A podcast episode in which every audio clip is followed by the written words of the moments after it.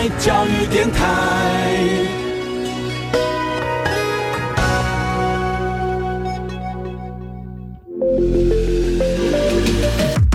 创业新鲜人给你产业新动能，杜伟与他的创业朋友们与你一起 Go Fly Win，欢迎收听大创业家。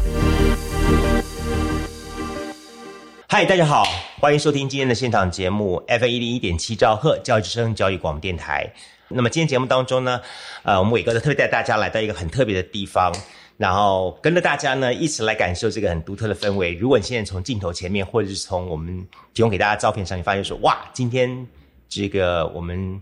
在录音室以外的空间，跟大家来进行今天的访。没错，我们带大家来到了高雄的盐城区。提到盐城区，其实它是一个非常具有丰富历史跟文化的地方。我个人非常喜欢的盐城区，一方面自己本身是小时候在盐城区呃度过了我的童年一部分，但更重要重点是说，这个地方也因为它的丰富文化，带来了后来慢慢慢吸引了许许多多各行各业的这些的年轻一代的新血人进来之后，你发觉这个城市变得很有意思，很有丰富性。没错，就像今天我来到这个地方。哎，很特别。我 今天访问的这个老板年轻，但是他说他很孤独。目前都很孤独。孤独。好了，我今天呢就特别邀请到了这位是这个好，就在高雄市盐城区五福路上面的这家孤独葡萄酒。好，这家嗯可以说是很非常专业的一家这个算是 bar 吗？呃，我主要是葡萄酒 bar，bar 葡萄酒 bar 哈。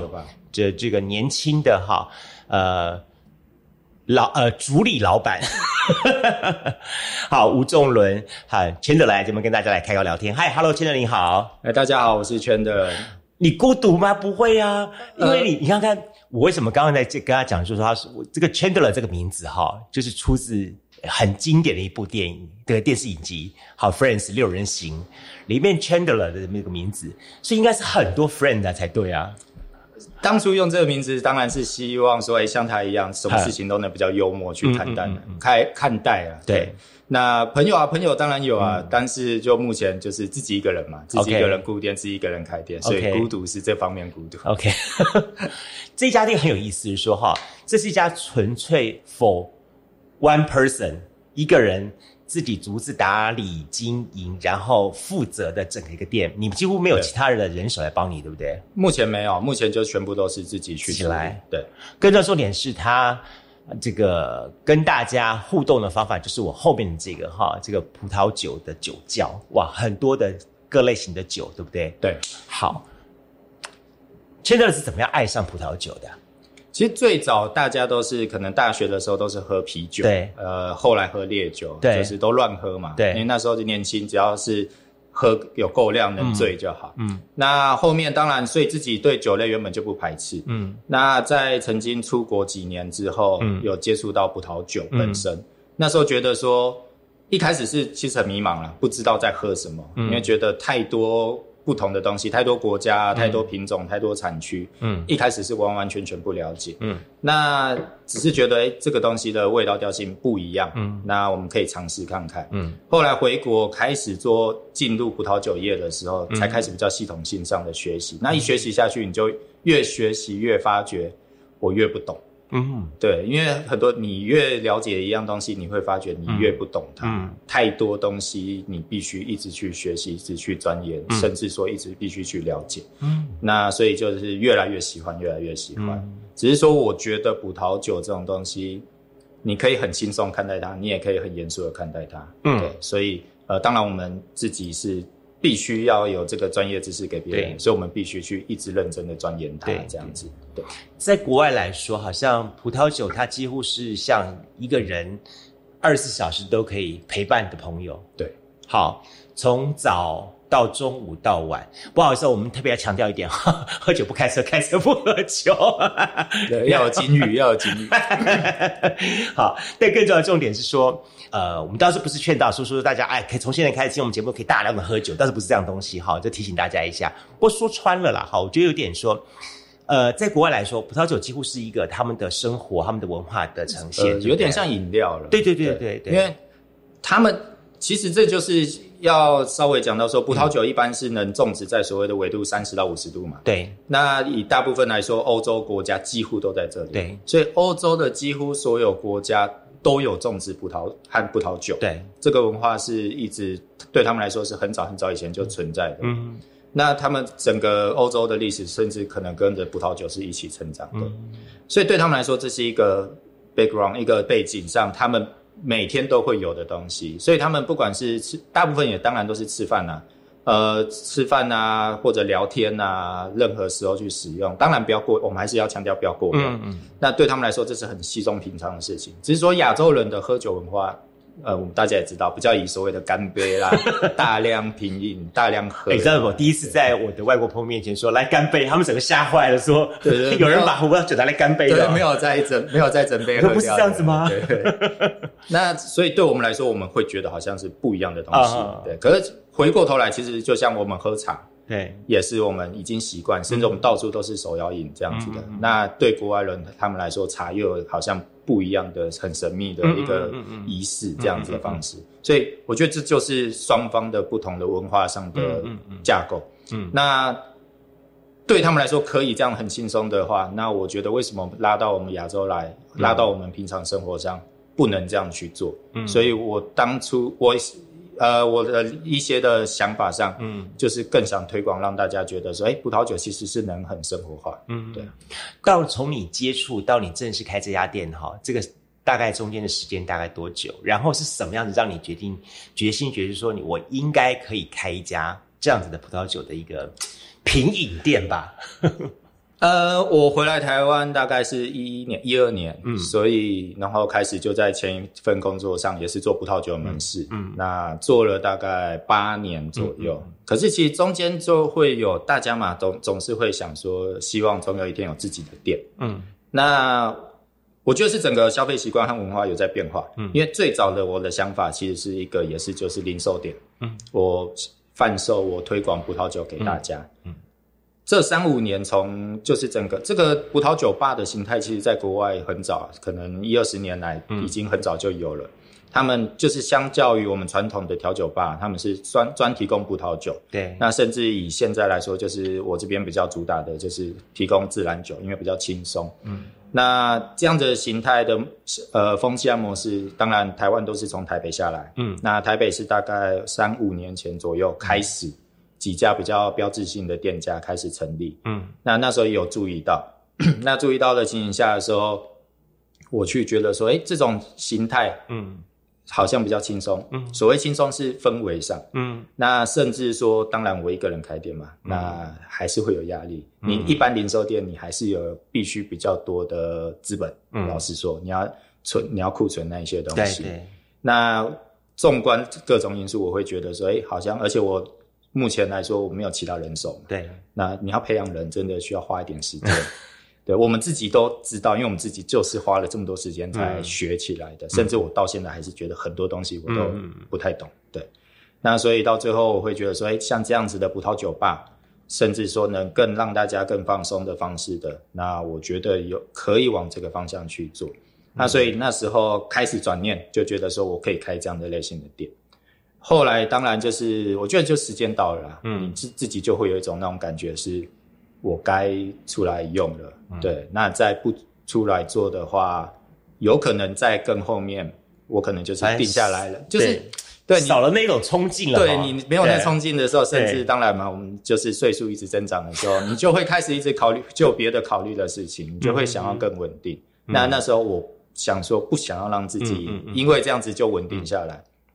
我就跟前公司的店长和老板就提说：“哎，我有这个意愿出来。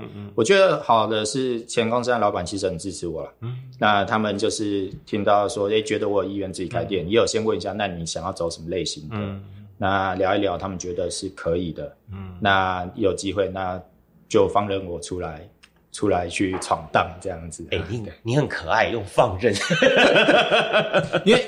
我我直接老实说，就是大家总是会觉得说，呃，市场就这么大啊，没错。那你多一个出来，或者是有别人就在分市场，对。而且九界说真的，说大不大，说小不小，所以你从哪边出来的，大家也都知道。那如果如果说有时候就是会怕说，哎，他们会讲说，哎，那个是哪一家出来的啊？他为什么在跟他们抢客人啊？但是我们不，我们不是这样做，我们也不想让人家有这样的想法。OK，对，所以我们。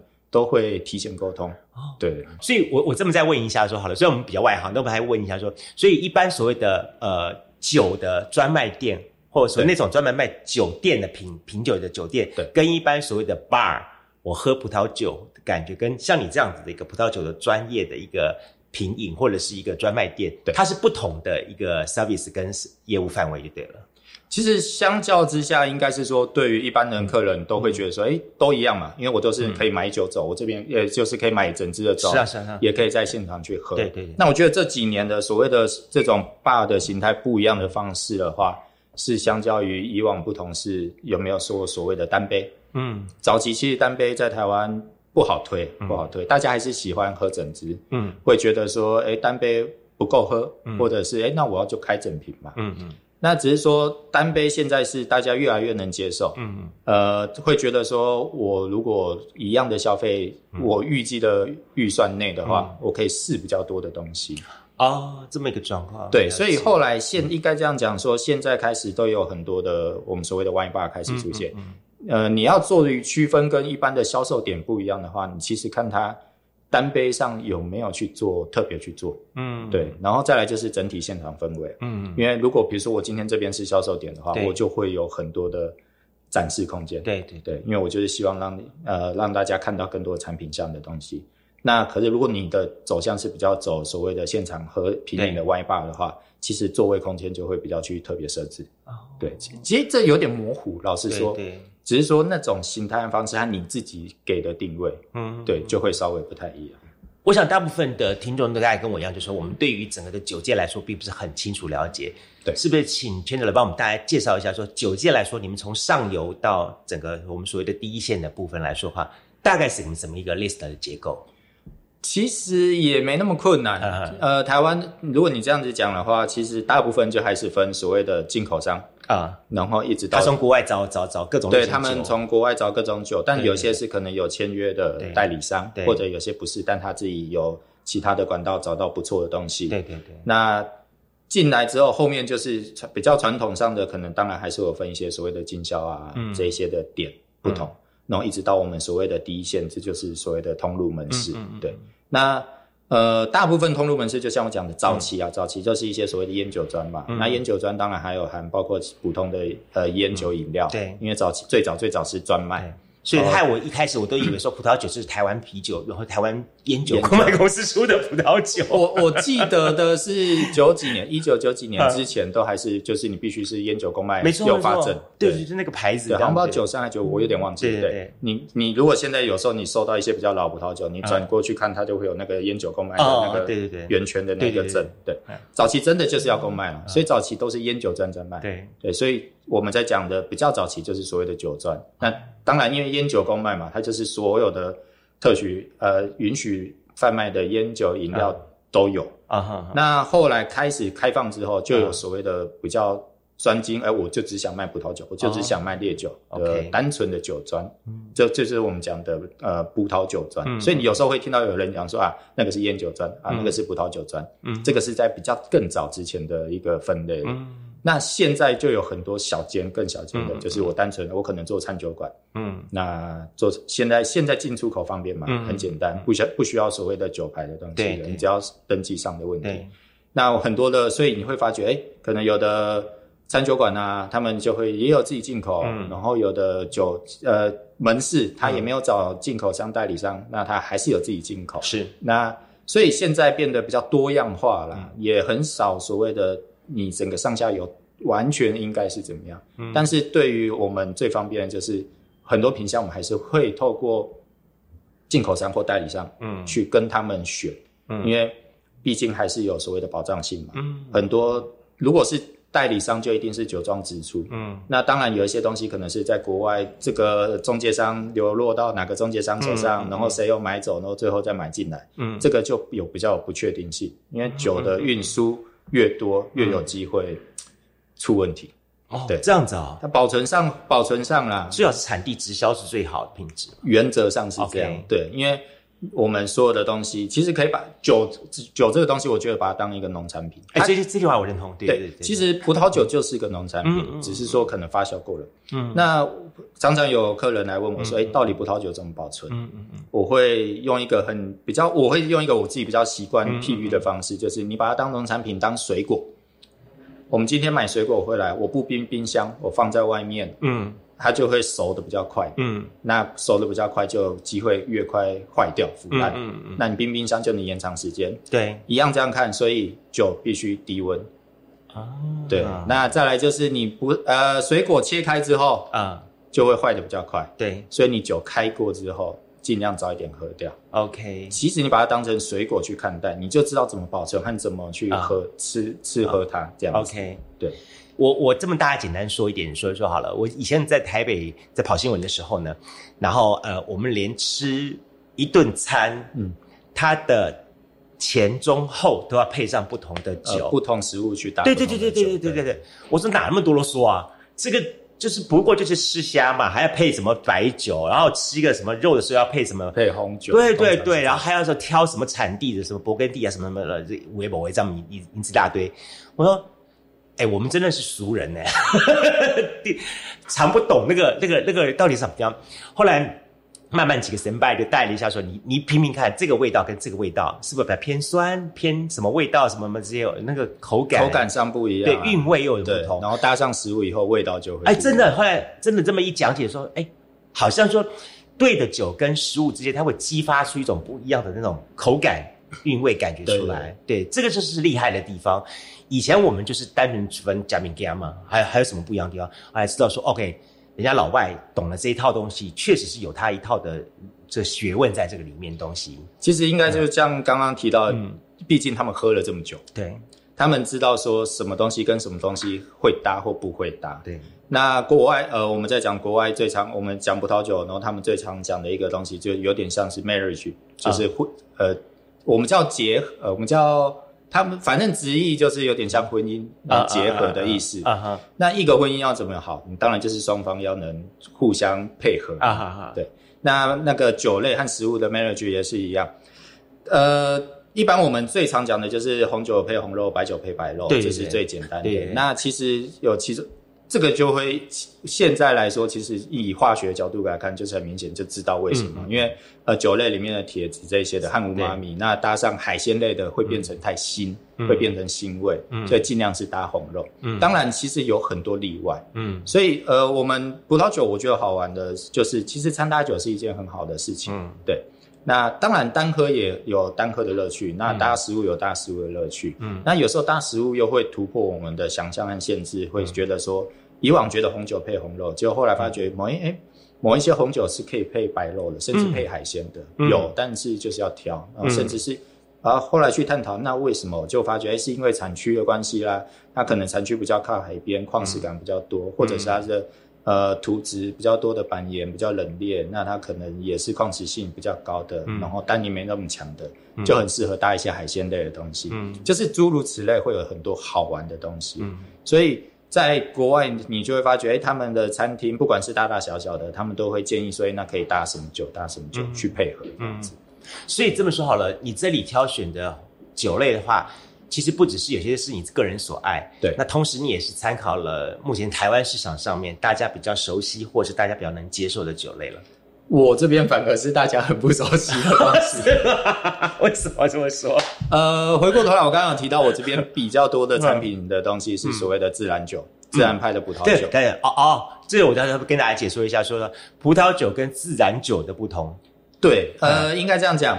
所谓的自然派葡萄酒是一个概念性上啊，他们上呃葡萄酒酿造酒本身来说的话，他们有一个酿造的工序和流程对，那当然现在就是科技比较发达，对，很容易可以酿成你想要的东西。对，那 大概二三十年前，其实蛮早了，国外二三十年前就在走这件事情和讨论的。嗯，就有一些酿酒师就觉得说，我想要的是这个葡萄。在这个地方原本的味道，嗯，那所以他们就开始想说，我不想要用那些商业型的酵母，嗯，我用葡萄上本身的酵母，啊，那些酵母就是那些酵母就是它在那个当地才会生长，嗯。产出的，就是葡萄皮上会有一些天然酵母，哦，对，就有点像我们讲说天然培养的酵母的概念，对对。对，那。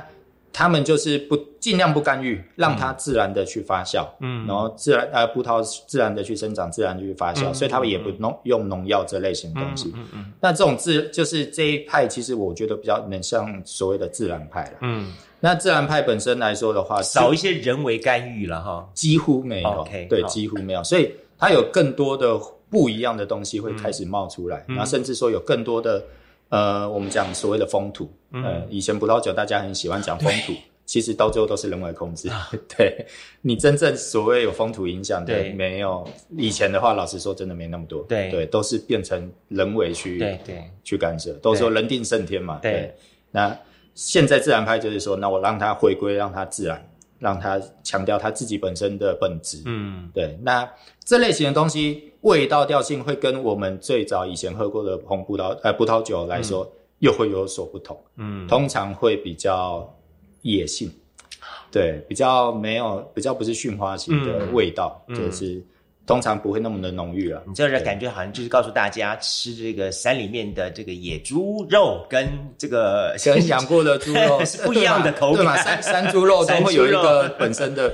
也不是说很迷，但是本身的味道，对，它紧实啊。对对对，它肉质也比较紧实。对那葡萄酒的意思也一样，那它在哪里自然的去自然的去做出来的话，会有不一样的风格和不一样的东西。那只是说自然派这种东西走了二三十年，那也是大概十几年前，大概两千一几年出头那时候，大家开始倡导所谓的高酸轻巧这类型的东西，会觉得说以前喝都大家喜欢。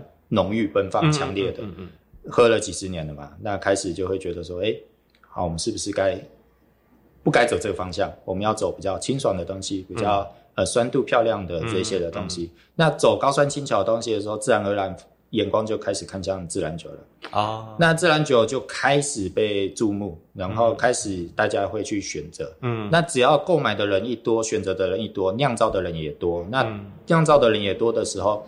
早期有时候还是有一些所谓不太成熟型的方方式，你会觉得有很多的，他们觉得叫农场味了。嗯，你会喝到很多的，你刚开瓶的时候会闻到很多的土壤、肥料、青草，嗯的所谓的还原型味道。还原有有这么丰富哦？有，因为那种是有点像是我们术语上叫做还原还原型臭味，对，酒香酵母味或还原型味道。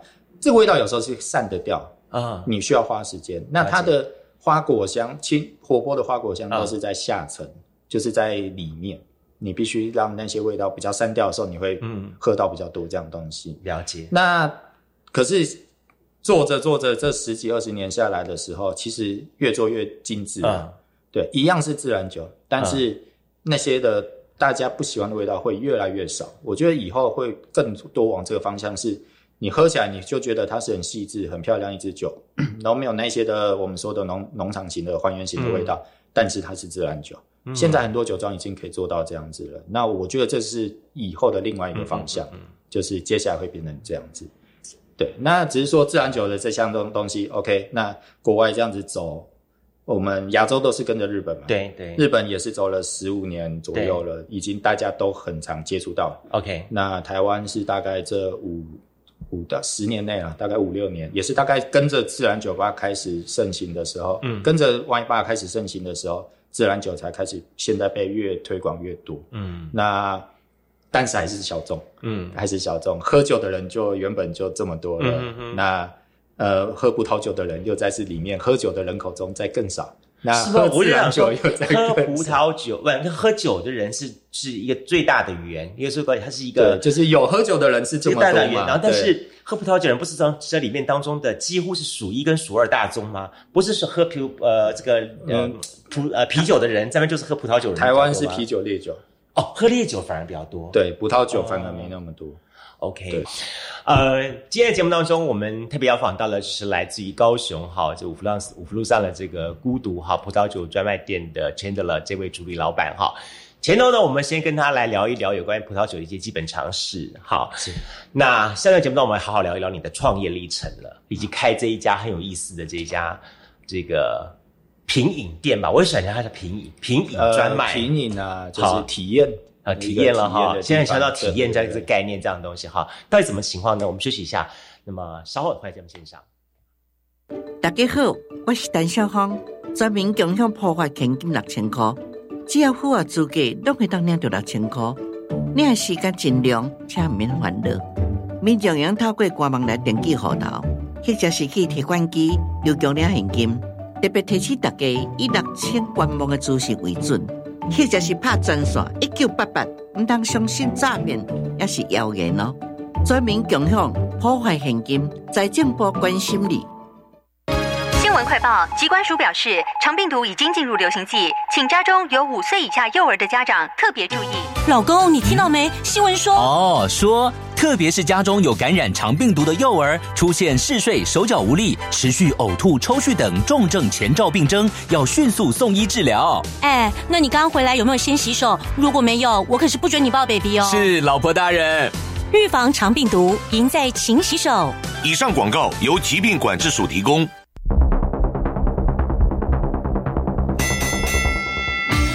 大家好，我是改病人指挥官。食病人一定有感冒，无论是青啊，也是透红灰、白灰，其实拢同款。请大家同齐卖步、卖招、卖请，为了喙口的健康，戒掉槟榔上实在啦。国民健康署关心你。以上广告由卫生福利部国民健康署提供。上班去，今天走楼梯不搭电梯。老公节能减碳，身体力行，我也不能输。夏季穿着凉感衫，冷气调高一度 C，完成。轻食料理好 easy，聪明节电又省力，家电滤网定期清，提升用电效率更放心。节能减碳，随时随地从生活开始。更多省电妙方，快上节能园区网站查询。以上为经济部能源局广告。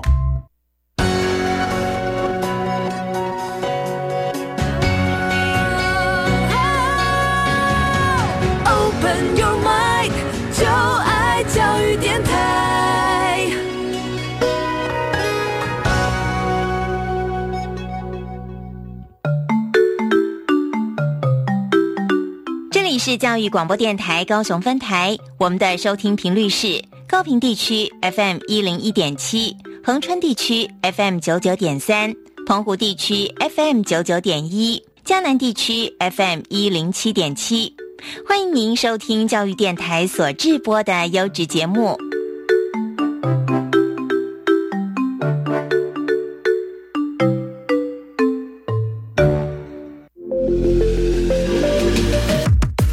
新鲜人给你产业新动能。杜伟与他的创业朋友们与你一起 Go Fly Win。欢迎收听《大创业家》。好，回来节目线上，今天节目当中，我们非常高兴哈，邀请到的是高雄的这个盐城孤独葡萄酒这个专卖店的主理老板，年轻的主理老板哈，啊，这个吴仲伦钱德来前面跟大家来开杠聊天。那我想我在前面大家跟大家聊过了一些有关葡萄酒的一些专业常识知识的部分，我今天才算也算是大开眼界了，因为我觉得说原来，呃，我我我我自认我还研读了一些葡萄酒的资料，后来发觉说真的沧海一粟，一点点而已，真的是这真的太深了，这样子就像我刚刚说，越学越觉得我是很多都不懂这样子。怎么办？我们觉得每个专业，像前不久我访问我访问过这个啤酒的，好，对精酿啤酒、手工精酿啤酒这一块的话，完全又是一个很深的坑，不一样的方向。对对对对，完了，然后我访问那个金金金酒的老板，他们也跟我讲说，哎，我们金酒的厂长的时候还得讲的那些，我说哇，金酒原来有是也是这么深深的坑哦。对，他们还有分年份，分一些哦，对对对对，每个年年份不一样，还有纪念酒，然后什么瓶装什么什么是因为什么什么原因什么，我说你们怎么怎么，我我我们都喝不出来，所以呢，我想说，真的会做这一家的这个葡萄酒的专卖店，一定有你的道理。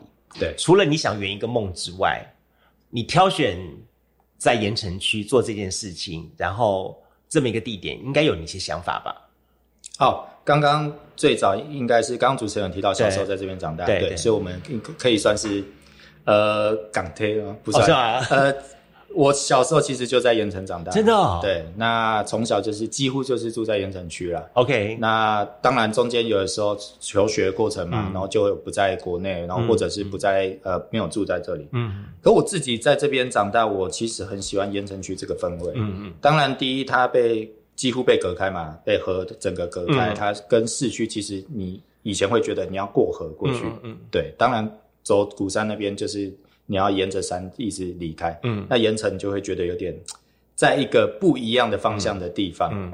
那尤其这边又是最早成台湾呃高雄最早繁荣的地方，嗯。然后只是说当然后面觉得没落了，对。那我那时候就会觉得说，盐城其实是一个很好的地方，嗯，那安静，嗯。然后又有很多好吃的东西，嗯对。那你要去哪？去海边、去山上，都是大概半小时内十分钟的事情，嗯对。那你要进我们所谓的当初的市区也好，嗯然后也都是很很近的地方。嗯那后来再加上呃博二开始兴起，嗯博二最早最早的时候，那时候我也是看着，因为就住附近嘛，那就看着他，哎、好像大不知道弄得起来弄不起来的时候，后来哎展览好像开始变多了，嗯活动变多了，人也变多了，嗯不知不觉原本盐城冷冷清清的时候，变成哎、晚上十点十一点，那时候在前公司下班回家的时候。怎么一堆人在路上骑脚踏车？在博恩那时候还有脚踏车道，对，大家晚上都会开始出来运动，在这个地方走动。那时候渐渐渐渐的都会觉得说，如果有机会，嗯那当然会希望说能在盐城弄一间自己的店。嗯后来开始好决定离职了，然后要开始开店了。那要找的地方，第一我就一定找盐城嘛。嗯盐城有挂出租的店面，大大小小，我几乎都去看过。呃，大家有看到，就是如果画面上有看到，就是嗯我为了做这一个酒窖，嗯那你就必须吃掉一些空间。对，大部分的店面，老实说，因为毕竟盐城这里旧城区，那旧房子就会不好找啦。你通常就是酒窖一弄下去，那就现场更没有什么地方和位置了。嗯所以那时候盐城找了一 round，其实一开始有一点放弃掉了，嗯因为就觉得说没有地方可以用啊。嗯那很多他们因为盐城大家很多都是 key 给出，所以他们很多也不出租所以。里面有什么阿公阿妈的什么店呐、对对对对，然后或者是你就觉得说，哎，这里都没人住啦、嗯嗯嗯然后透过人家问问问，就说啊，他们也没有要出租，对，因为他们就是放着，就是自己的旧家嘛。啊，没错，然后那时候就开始想说要找呃嗯。其他的地区的房子。后来我觉得这个地方有一点运气好，嗯。我一开始其实是看这边的隔壁，哦。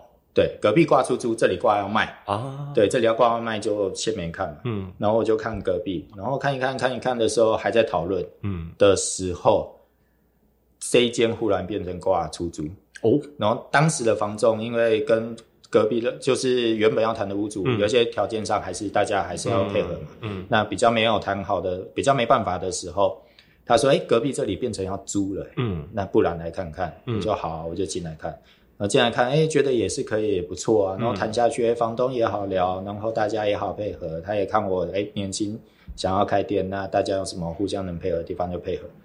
这里就忽然间就很顺了，很顺的，就是隔壁老板谈起来本来应该很应该很沮丧哈、就说 差一点点，差一点，真是。对，就差一点点，就是就后来他也有过来说，哎、嗯。啊，你后来开车，我说对，他说啊，有没有朋友的帮忙介绍？就就是变成这样子，嗯对嗯。啊，所以后来一开始花了比较多的时间都在找店面，对。然后而且又遇上那时候二一年嘛，疫情的时候，刚好开始了，刚好三级嘛，嗯。对。然后三级的时候就想说啊，嗯。就不急，就慢慢再来找，不要那时候找。嗯对，嗯找着找着，哎，这边找到了，好了，然后开始运就是装潢啊、嗯这一些东西弄好。嗯开店的第一个月、第二个月就变成去年的忽然好几万人的时候，所以都遇到都遇到这种情形，没办法。对所以最惨的时候你也遇到了，对，所以这对你来说创业是是个好事，就是说你一开始就经历最惨的状况了，也没有比这个更惨的情况了。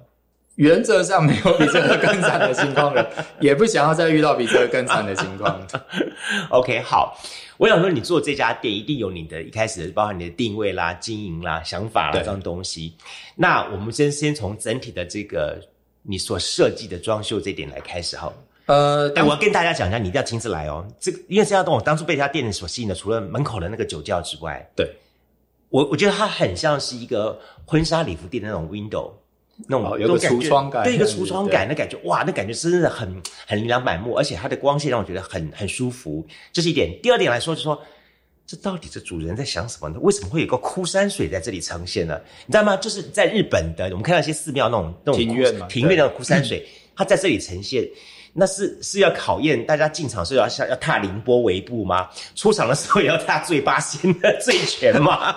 就不能喝醉，不要让大家喝太多这样子。只要你看谁踩到那个枯山水，谁就代表今天出不可以出门了。呃，这边的设计师是我的一个也是酒友啊朋友。嗯嗯嗯那时候要开店的时候呢，我们就聊，就讲说，哎、要不然就我们一起来讨论，比较用比较讨论的方式。酒窖原本一开始是想要在后方，嗯。对，然后后来觉得说我这里是要做让大家品饮的地方啊，嗯嗯那我又想要做比较大片的落地门窗，嗯嗯。那如果没有这个酒窖挡着，现在是酒窖在前面嘛，嗯嗯如果当初是酒窖在后面，座位在前面的时候，路过的人直接就看着你在那边喝酒。呃，其实我也觉得压力很大。对，这一排的人压力都大。呃，我自己坐在那边的时候，我压力也大。后来就觉得，哎、那我酒窖就可以往前移。嗯嗯那可是往前移的情况下的时候，毕竟酒窖这个里面的温度是跟外面是不一样，嗯，还在更低一点。对对对。那如果我是直接靠在最外面的大门落地玻璃的话，第一就是有哦直接晒的日晒问题，对对对对再来就是温度的问题，嗯那边容易就是比较热，对，然后会起雾温差。对，那我后来想说，那酒窖必须要退缩。嗯退缩的话，又不想要退太多，因为想要省空间嘛，嗯里面要留给呃现场营运的空间。，对对，退出来的空间，后来就想说，那我能怎么办？嗯后来想想，哎，我自己其实就很喜欢，其实我还没去过京都那边，但我很喜欢那种枯山水的风格。嗯嗯然后我就说，要不然那边我就全铺石子，我来做枯山水。啊，然后前面也刚好做一个过道，嗯。那变成说我正门进来不会一进来就是喝酒的地方，是。稍微还是有一个缓冲的地方。啊，那所以当初就把枯山水做出来，然后枯山水留下来做出来以后，跟设计师在聊，他就说，那我们吧台就留一个 这一片白色大理石的座位，嗯嗯嗯对，就是以这样子，全部都是以比较干净、整、嗯。简洁的方向去走。嗯然后一开始在讲的时候，他我就有直接跟设计师讲说，但是我虽然是葡萄酒吧，嗯。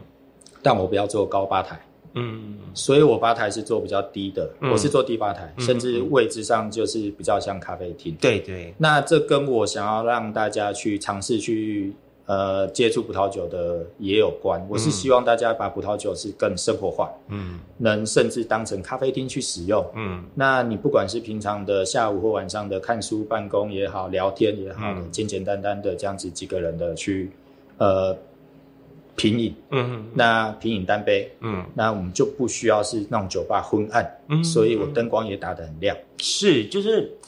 真的很像是，应该怎么说好了？像早餐店，对不起，很适合来吃喝咖啡、喝吃早餐的地方的吧一？开始很多朋友有来，或者是有客人来，就是对：“你这里怎么那么亮？”我说很：“明亮很好啊，而且我们葡萄酒要看酒色嘛。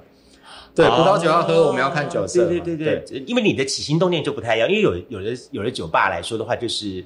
呃，反正你们都醉了嘛，对不对？对我就是哎，你什么酒你们也都，反正我是论杯算嘛，那？当当然昏暗有昏暗的好处嘛，大家喝得多，然后呃，比对，较我赚的是赚酒杯这个一杯杯的钱嘛，对对，但是我这边我就希望在更明亮。嗯嗯那更明亮的情形下的时候，那我就会把灯光上的设计就会做的比较、嗯呃，让大家是跟一个看起来不会那么昏暗的地方的感觉啦。嗯嗯对，嗯。所以整体上我是希望我去营造的氛围，就是希望营造出一个比较轻松干净，然后没有太多压力的地方，这样子。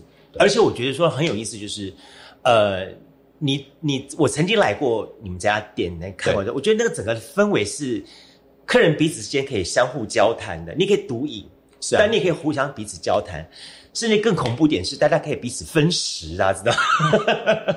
我很少看到一家一家这种所谓 bar 店或什么之类的，说说这老板自己不卖吃的，几乎是对他欢迎大家自己带吃的过来。吃的东西现在我觉得疫情这两三年整个变化很大，嗯。所以现在三年前你可能很少有所谓的外交外送，嗯现在你是外交外送太方便了，嗯嗯你想要吃什么比较好吃的，嗯嗯都好叫，嗯然后在盐城这个地方也很多好吃的东西。嗯对，我觉得吃的东西，呃，轮不到我来，轮不到我来去给大家说，哎、什么我的东西好吃嗯或怎样？这附近太多好吃的东西了。嗯那你来盐城，那你当然是要吃这些东西啊。那我觉得说，那我就会更觉得说，没关系，你们就自己带进来。对，毕竟啊，我我自己一个人嘛，那要弄吃的也不不方便，老实说。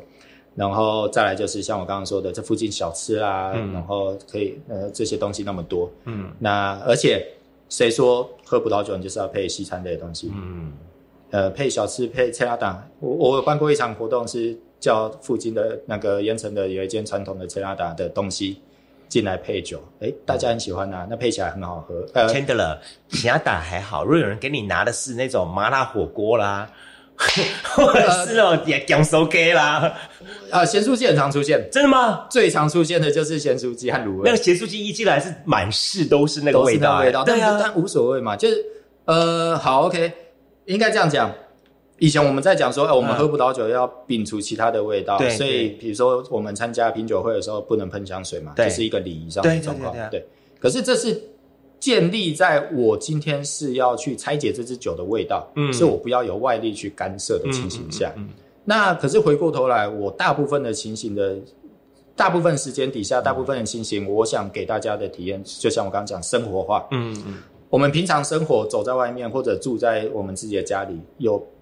会完全没有其他味道的干扰吗？不会嘛。隔壁家炒菜什么的味道传过来，路上的大家其他的什么的味道传过来。嗯，生活上是会有各式各样的味道的。我们也不要说是叫做干扰。嗯，所以来这边我就不觉得说你有别的食物的味道啊，你这些东西你会去影响。嗯，甚至说，哎，有的人可能觉得哎有食物的味道，然后他就更想吃了，更想喝了，这个是其次。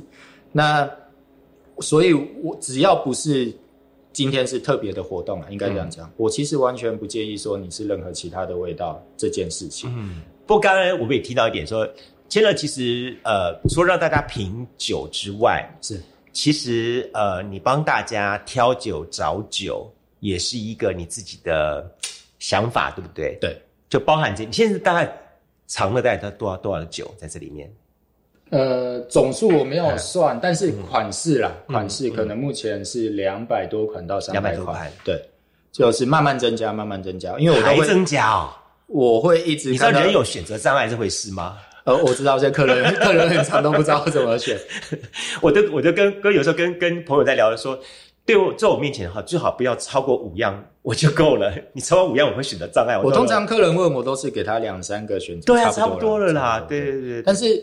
因为有时候你就是会看到有趣的，然后看到哎觉得好像不错的，啊，你就会想要再增加。OK，那 自然酒刚刚有提到，因为大部分做法是比较崇尚自然，对，其实大部分产量都不大啊，所以可能今年我就是弄我们进到台湾就是不多几百瓶，然后大家各家店分一分，有可能就是个六瓶十二瓶。会只有这么呃，通常有些东西会对，那所以有些东西是 这一批完以后就会没有了，嗯，那我就可能我就要再补新的东西，换换新的东西，嗯所以我会一直更新上东西啊，嗯，因为你知道吗？就是你上次曾经跟我提过一点，说你这里喝的方法就是一杯一杯，当然你可以一瓶一瓶喝了，对吧？但一杯一杯这样子。那一杯杯，我就是想说说，一杯酒会有一个状况，就是红酒它打开的时候，它一定有它一定的限定，会有对对对对。过一段时间之后，一方面那个味道会糟鼻，不只是糟鼻嘎鼻了哈。它的红酒尤其是糟鼻，对。那特别是呃，我加了红酒，经常我就放到变成醋了，就会酸掉了。对，会碰到这种情况，到时候就把它炖什么猪肉、牛肉去。呃，所以单杯刚刚有提到说，以前在推单杯不好推，是因为。单杯就会有这种损耗了。对，老实说，各大店呃，我们大家店家开店还是要生活，是啊是啊。所以单杯会有损耗情况下，单杯其实不会是 我一支酒，嗯，拆成七杯，那我就是一支酒的价格拆成七份，没有，不是，通常还会往上加。嗯，那在还没有这么多酒吧，我我们说葡萄酒吧之前的情形下的时候，嗯，呃，台湾消费者啦，这这不得不说。会觉得说哦，我开一瓶多少钱？为什么我拆成一杯要多少钱？嗯，所以那时候单杯很难推。嗯，甚至连餐厅，其实以前餐厅，包括台北有很多餐厅在推 pairing 推酒都不好推。嗯，可能都必须是卖整支的。嗯，后来就是慢慢慢慢这个消费习惯有在转变的。嗯，转变情形下的时候，现在大家能理解啊。嗯，能说哎，因为有损耗。嗯，呃，很多人去调酒吧，我们说一般的调酒吧。嗯嗯嗯。你也不会去跟八天的 argue 说，哎，通宁水多少钱？菌一瓶多少？拆起来多少？没错为什么菌通宁要卖我两百多？没错没错，对你不会有这种这么没 sense 的事情。嗯嗯嗯嗯，那回过头来，慢慢他们能接受这样的时候，嗯，哎，那葡萄酒拆成单杯能理解啊，因为会有损耗的情形下嘛。那而且你买，就像我们去 Costco 比较便宜，因为是整批的，那你散买就会比较贵，意思都是一样。所以这个都是我们店家我们要去算一下这些东西成本上的耗损啊。所以当它味道有不对的时候，我们就是要打掉。嗯，对，那就是不能再就是。呃，现在开店以后都是喝自己这种 坏掉的酒喝比较多。所以等于说你慢慢的这也是形成一个市场了，大家也能够接受了。对，好，但我觉得这里面有个很重要的因素，是因为它开始让大家懂得怎么喝，怎么有这个规矩。对，因为很多时候是因为大家过去觉得没有这市场，原因是因为我们不懂、不了解这里面的是这么一个生态，或者是这么一个过程。那其实呃，不只是品出它的味道，更就是这个参与的过程当中，我可以去学习、体验，然后进而去有种很好的一种回馈这样的东西。以前大家觉得说我要去一间喝酒的地方的，好我就是要喝醉，是。我就是要一群人大家比较热闹这样子。对啊，但是呃，我这边唱歌不都这么唱的吗？所以所以酒有一点被污名化了。嗯，当然喝酒之后，我们说开车什么都不好，嗯。但是酒被污名化的情形是，大家觉得就是喝了就是不好。嗯。太阳没下山，不要喝酒，这样子。嗯。那我要推的不是这样的东西嘛，我要推的是你能更生活、更享受。你来不了，你都不聊天，看个书也好，嗯。你去喝酒。那所以，我从去年开始的时候，我这边办的活动，嗯。比较特殊一点，就是我都比较少特别去办所谓的品酒会，嗯，因为品酒会老实说 不难办啊，不难办，你就是介绍酒款给大家就喝到买撑嘛。对啊，你就是 呃介绍酒庄历史，介绍酒款怎么做，对对对对对然后给大家尝试，对对对。然后最后问哎那要不要买酒？嗯。对，呃啊很商业化，但我们也的确需要商业化。嗯 OK，那品酒会就是这样，嗯。然后前面几年也没有国外的人能来嗯。分享，嗯。那就是我们自己能去给大家办而已的。嗯。我觉得这个呃太多人在做了啦，嗯。那你要找到品酒会也不不不是很难找到，嗯。很很简单，就到处现在每个月大家各地都有办品酒会，嗯。那我要办什么活动？后来我就想，我就是想要跟生活结合，那我就是以生活上会有的其他类型的东西的活动，嗯。所以我有找朋友有做呃音乐会的，我有在这边办过几场，嗯，然后或者朋友做咖啡的，一边听音乐一边呃做结合对、哦，OK。那就是说呃我有做咖啡的，也有做调酒的朋友有来，然后现场教咖啡跟酒，对对对，那就是不管这几个的活动的类型，哦我都是把葡萄酒有点放在后面，桥梁结合。嗯，它是比如因为呃，我们说咖啡也好，我有做过朋友他做教大家调香水，嗯嗯嗯。呃，活动主轴是调香水，嗯嗯嗯。那我会有搭葡萄酒，嗯。那这些所有的东西在搭都是，比如说咖啡，呃，香水，那我们就是搭香气。嗯。那我就要挑一些酒类的东西，嗯。有没有办法跟这次的主题的香气去做结合？嗯嗯然后或者音乐会的话，那就是氛围。嗯这首音乐你感觉上会有什么样的酒嗯。比较适合，或者是哎、诶让大家比较能。台湾人嘛，比较害羞嘛，嗯。那就是哎、喝了酒以后才开始比较进入状况，是。然后比较有互动。是。对啊，虽然讲音乐会啦，但是你现场跟、呃表演者有互动，大家也比较开心。然后再来就是，呃这应该可以讲，我接下来会跟三鱼书店合作。哦。那这边他们也会有一些书的去放在现场，，OK，然后呃他们会帮我写一些书的文字节录。嗯那这些文字节录，你能去想到什么样的酒，你能去跟什么样的酒去做结合，嗯然后由我来推荐大家，，OK，然后也希望让大家能增进阅读的习惯。哦好棒，这是另外一个方对式。对对对，那所以所有的东西，我反而都是、我今天在办活动，我不是只是要卖酒，嗯对，当然能卖很多是最好的，对但是我更希望的是大家能更有那种感受是，其实我在任何事情上，嗯我是能跟葡萄酒。嗯，其实今天放广来说的话，是甚至不止葡萄酒。，对对，那我能把跟酒跟这些东西去做一个、呃任何的联想、任何的结合。嗯嗯嗯其实这才是我们想要更加的推广的东西。嗯对，真的，我发觉 Chandler 还是有那种热血澎湃的文青的心。所以所以都比较没有赚钱。好，所以对于怎么样来品一杯红酒来说话，这个这个部分呢，我就不在节目当中来说。为什么呢？我觉得要大家自己到现场来，直接喝自己来喝，然后自己来请教老板，因为每个人的感觉是不一样的。对好，这是这是另外一个。我我我也很好奇说，接下来的未来，你还有什么事情你会想要再去尝试的？呃，其实目前的话，就是想要办法让这家店嗯稳定，嗯然后让大家能接触更多的东西。嗯对，那我接下来想尝试的，其实应该说，我觉得还没达到。嗯我目前是我希望把这些酒类推广到生活内的这种感觉，是要呃，目前还没有完全达到啦，嗯目前还没有完全达到，所以这一步还没达到。那我后面的情形的时候，我还没有去想说我要去做。你很务实欸很多人会告诉我是，说我将来我想干嘛干嘛干嘛，我想什么，呃你蛮，务我觉得有好有坏啦。对，有的人觉得你想的太，有的人觉得你想的太慢，觉得你怎么都不去做。但是我自己有时候是觉得说，至少要先把这个做得好，做到。